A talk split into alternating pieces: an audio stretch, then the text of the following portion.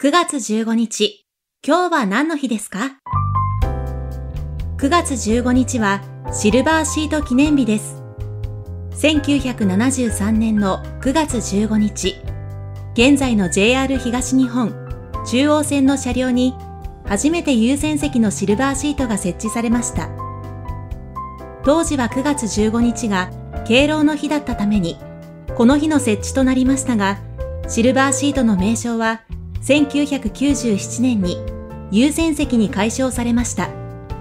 現在、優先席は高齢者や障害者のほか、体調不良の人、妊婦、ベビーカーを含む乳幼児連れの人などが優先して座る椅子と規定されています。